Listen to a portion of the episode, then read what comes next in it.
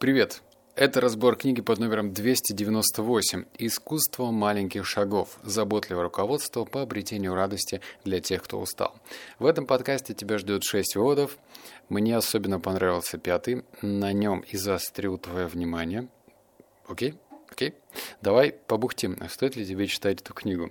Когда я пробегал глазами по задней стороне книги, я думал, блин, ну как, Чё, при чем тут оригами вообще? Ну да, автор будет рассказывать про радость, про видение, как эту радость в себе развивать, э, как заботиться о своей душе. Это все окей. С такой информацией я уже был знаком давно. Здесь ничего удивительного, но, блин, на протяжении множества страниц он рассказывает, как складывать оригами, как делать эти, блин, оригами. Человек, который максимально далек от этих журавликов, я ничего не понимал. Зачем это в книгах? В книге. Зачем?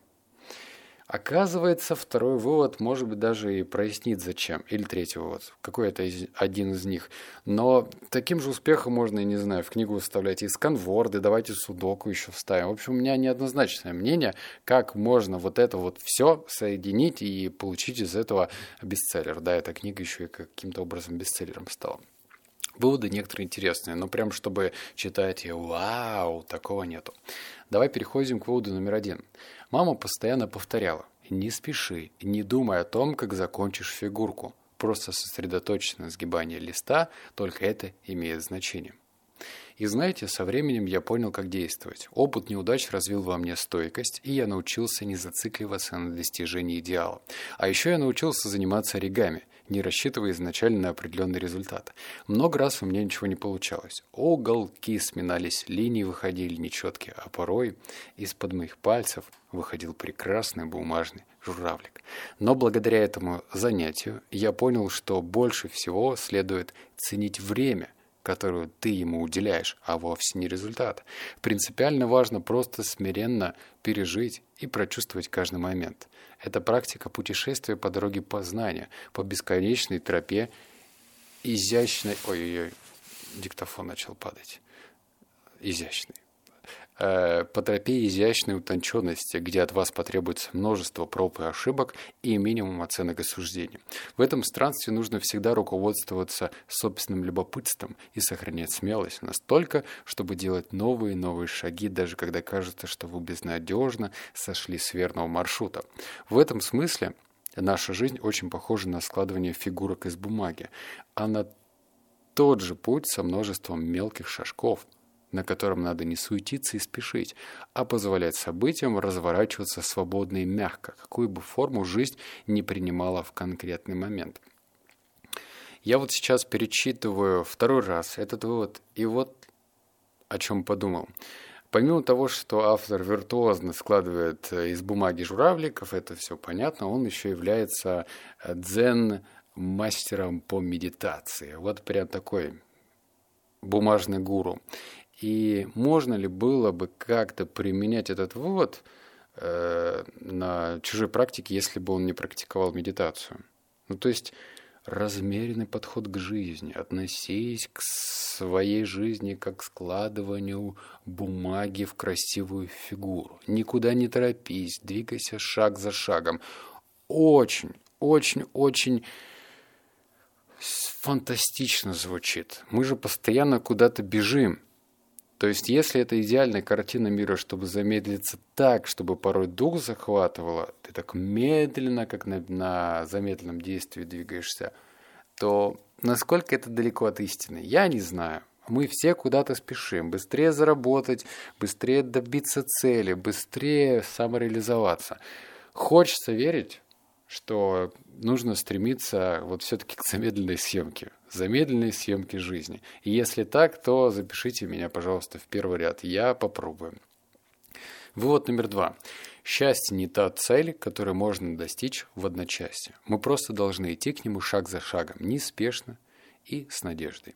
Но знайте, что в книге нет каких-то особых секретов. Это просто напоминание, что наша жизнь не что иное, как неспешная прогулка, а по сути блуждание – цепь из огромного множества значимых шажков, где каждый последующий важен не менее предыдущего. Вот этот вывод дает более обнадеживающую информацию. Во-первых, нужно понимать, что даже вот у нас же есть такое видение, да, что кто-то хочет допускать ошибки, он просто понимает, что через ошибки он по-настоящему приобретает опыт, который делает его сильнее, а кто-то пытается всеми силами избежать этих ошибок, чтобы все было гладко, вот как, как сыр в масле кататься. Но так же не бывает. И здесь автор говорит, что каждый следующий шаг важнее предыдущего. Точнее, даже не менее важен, чем предыдущее. И даже если тебя путь сейчас в данный момент ведет к пропасти, и ты понимаешь, что ты потеряешь деньги, ну где-то что-то произойдет не так, забей. Просто тогда получается забить нужно как-то, по словам автора, и помнить, что это твоя игра. Баста. Твоя игра, твоя игра, она мне принадлежит, и таким же, как я. Ну вот это вот все, которое играл у нас в восьмом классе. Почти вот это вот все. Каждый шаг следующий должен быть в не менее важнее, чем предыдущий. То есть цени, замедляйся, смотри, что происходит, и радуйся. У меня вот недавно была встреча со своим приятелем, и он говорит, я вот просто рыбачить хочу.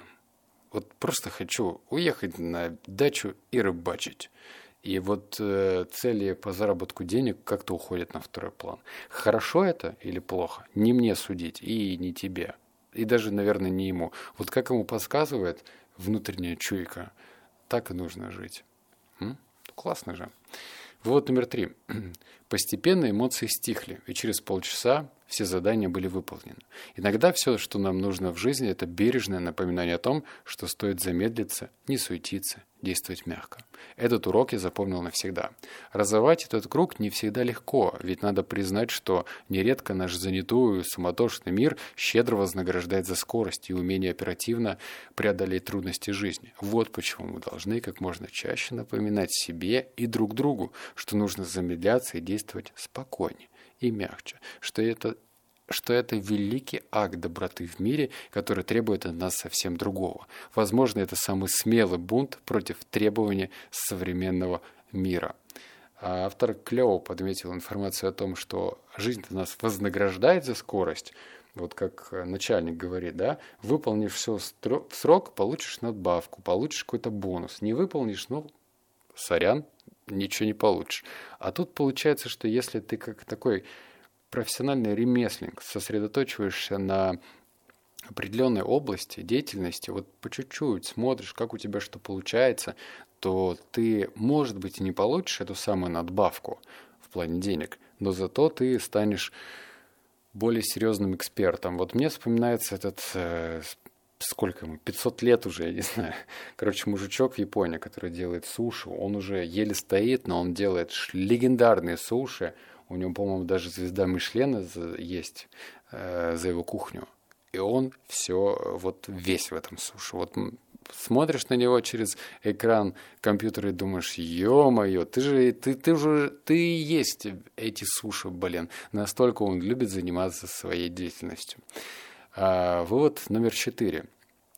Я сейчас тебе зачитаю очень странное, но маленькая предыстория. Держи в голове мысль о том, что так нужно относиться к началу деятельности. Вот у тебя наверняка было такое, блин, заниматься этим или не заниматься. Вроде вот деньги хорошие, но что-то не тянет. И вот я тебе сейчас прочитаю, как автор относится к оригами. Итак, пока вы не приступили непосредственно к оригами, не торопясь и бережно положите бумагу перед собой. Сделайте паузу, уберите руки со стола. Не спешите. Вы ведь только-только начали. Какое-то время просто посидите и подышите. Побалуйте себя радостью прибытия. Закройте глаза. Сосредоточьтесь на том, каким спокойным и безмятежным может быть этот момент. Что вы чувствуете? Можете ли ощутить больше? Если это ваши первые шаги в оригами, обратите внимание на то, не слишком ли высоки ваши ожидания. Если это так, возможно, стоит подумать о том, чтобы посидеть еще немного, пока ненужные эмоции не утихнут. Амбиции в этом занятии совершенно ни к чему. Со временем я понял, что перед тем, как что-либо начать, очень правильно сделать паузу, вот это ключевое. Перед тем, как начать, нужно сделать паузу, ведь в случае с любыми новыми начинаниями нам так легко податься соблазну завышенных ожиданий. По моему опыту, один из эффективных подходов к борьбе с этим просто начать с осознания того, что находится перед вами. С одной стороны, речь какого-то фанатика. Сядьте, подышите, подумайте, что вы чувствуете, но с другой стороны, насколько это правильно. Может быть, не в таком виде, как это пишет автор, но порой мы же тоже движем своими ожиданиями. У меня, опять же, есть знакомый, который э, занимается елками в Новый год, да, как елки вошли в его жизнь. Наверняка он видел там, скажем, пять лет назад, что этих елочных уголков в канун Нового года, ну уж очень много. А значит, сложилось мнение, что типа на этом много можно бабла заработать. Так, так, так. И тут в голове начинаются сразу мысли. Раз это так, значит, э, популярно стало, бом... с каждым годом все больше и больше людей продают эти елки, фейерверки и так далее. Ну, в общем, сезонный бизнес, чем не рассказывать. И вот эти вот ожидания, они привели его к тому, чему, возможно, ему и не следовало бы заниматься. Да, деньги там есть по его меркам, но в тот же момент, вот представь, если бы он сел, да, вот перед тем, как заняться елками, и подумал, подышал, что он чувствует. А вообще, надо ему этими елками заниматься или нет? Может быть, он бы съездил в лес, положил руку на эту елку, потрогал бы эту хвою, как, ну это же не листва, вот эти иголочки, да? Вот если бы он, ну, короче, прожил этот момент, наверняка вектор его жизни был бы иным. То есть, понимаешь, да? Зачем ввязываться сразу в то, что, возможно, тебе будет неинтересно, Хотя тоже, знаешь, вот я, блин, читаю много книг, и есть противоречивая информация. Другая инфа утверждает совершенно наоборот. Типа, делай, потом думай, потому что прокрастинация даст по башке, и будешь сидеть и ничего делать, и не станешь в конечном итоге. То есть э, стартаперский метод сначала э, делай, потом думай. Да, вот сначала стреляй, потом целься. Вот противоречивая информация. Я согласен. Что думаешь? Напиши в комментариях по этому поводу. Вот номер пять, он мне больше всего понравился. Представьте, что вы опаздываете на работу и бежите на станцию, а в итоге видите хвост отходящего состава. Единственный вариант – дождаться следующего. Вы смотрите на расписание и видите, что до него еще 15 минут, значит, остается только ждать. Вопрос в том, как вы проведете это время. И тут я опишу, наверное, большинство слушателей, меня в том числе, э, сожаление означает, что вы будете снова и снова переживать негативный опыт прошлого, рассматривая ситуацию исключительно как печальный итог ваших действий. Томясь в ожидании следующего поезда, вы сердито и с разочарованием вспомните обо всех решениях, принятыми вами до этого момента. Надо было встать пораньше, стоило собраться побыстрее, ни к чему было останавливаться, чтобы сделать то фото по дороге к вокзалу. Какие бы решения вы ни приняли до этого момента, вы о каждом сожалеете, ибо оно привело к задержке и, как следствие, к опозданию. Такой тип ожидания, скорее всего, сделает ваш опыт неприятным и огорчительным. Так что, заметив, что находитесь в негативном состоянии сожаления, просто признайте, что время не поддается изменению. Вернитесь к ощущению того, что уже есть, а не того, что вам нужно было сделать. Не тратьте зря энергию на раздражающие мысли и упреки, обращенные к себе. Ах, охренеть, это же не мат, да? Ну, я же не матерюсь. В общем, охренеть. Еще раз, охренеть. Э, насколько это точное попадание. Понятно, что можно себя ругать по-своему, кому-то достаточно 10 секунд.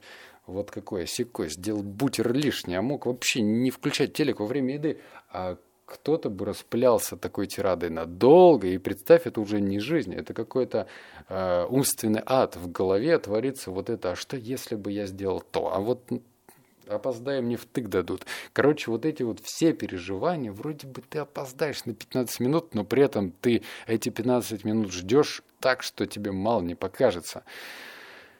О, а ведь можно было просто постоять на остановке и подумать, да и черт с ним послушаю я что-нибудь, музыку включить и насладиться какой-нибудь новой песней. Или просто посмотреть по сторонам.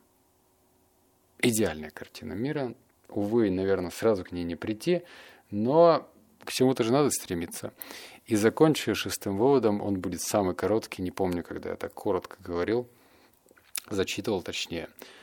Это просто охрененное выражение – если не можете найти ничего, за что чувствуете благодарность, значит вы двигаетесь слишком быстро.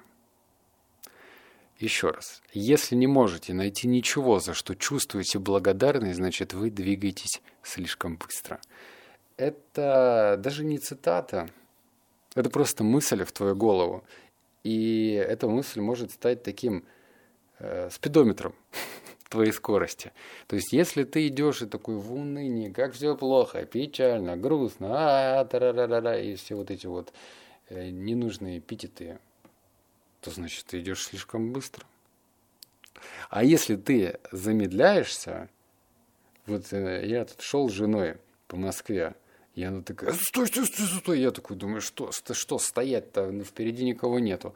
Она говорит, ты на жучка чуть не наступил. Я, значит, опускаю взгляд вниз и вижу, там жучок идет по своим делам. Просто там в Москве. Крутой жук, блин. И рядом с ним какая-то, какая-то, что это, гусеница ползет. И я замедлился и подумал, вот это вообще банда, блин. Жук и гусеница в Москве по своим делам не идут. И я в этот момент, скажу честно, был очень так это взволнован, приятно. Я не могу сказать, что это проявление счастья, может быть, какая-то из э, грани счастья. Но было просто прикольно. А если бы я несся по своим делам, так, у меня тут встреча, а еще вот это, а еще то, а еще я в туалет хочу, а вот тут э, кофе вкусный и так далее, то я бы не просто жука не заметил, я бы не заметил, как день бы прошел. Вот. Прекрасный вывод. И еще я с тобой не прощаюсь. Прошло два дня, а меня просто задолбали уже в личку во ВКонтакте. Ты что-то говорил про книгу, где ее читать, брать. Ну, все же просто. Вот смотри, в Телеграме, видишь текст? Вот есть заголовок, название книги, да? Книга под номером 298, и там идет короткое описание. И здесь же, в Телеграме, есть ссылка. Ссылка на мою печатную книгу. Я просто это проговариваю второй и последний раз, потому что потом это будет не актуально. А, издательство берет скидку, как мне сказали, до 15 мая.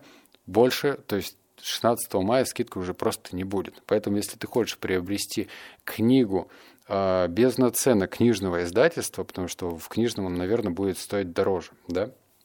А так, с доставкой на дом, со скидкой 15%, по предзаказу, вот можешь перейти по ссылке, в тексте, в Телеграме это написано ссылка, она прям вшита, синеньким горит. И не надо меня спрашивать, где эта ссылка, я, блин, задолбался отвечать на эти вопросы. И, и тут же написано слово на английском языке, а точнее английскими буквами, знаки. Вот это является промокодом, чтобы у тебя активировалась скидка. Вот и все. Так что надеюсь на то, что у тебя все получится, ты кайфанешь от книги, получишь максимальное удовольствие и поменяешь что-нибудь в своей жизни. А если что-то поменяешь, то я кайфовать буду. Так что все схвачено. Все, обнял, поцеловал, заплакал. Слышимся с тобой в следующем подкасте. Пока.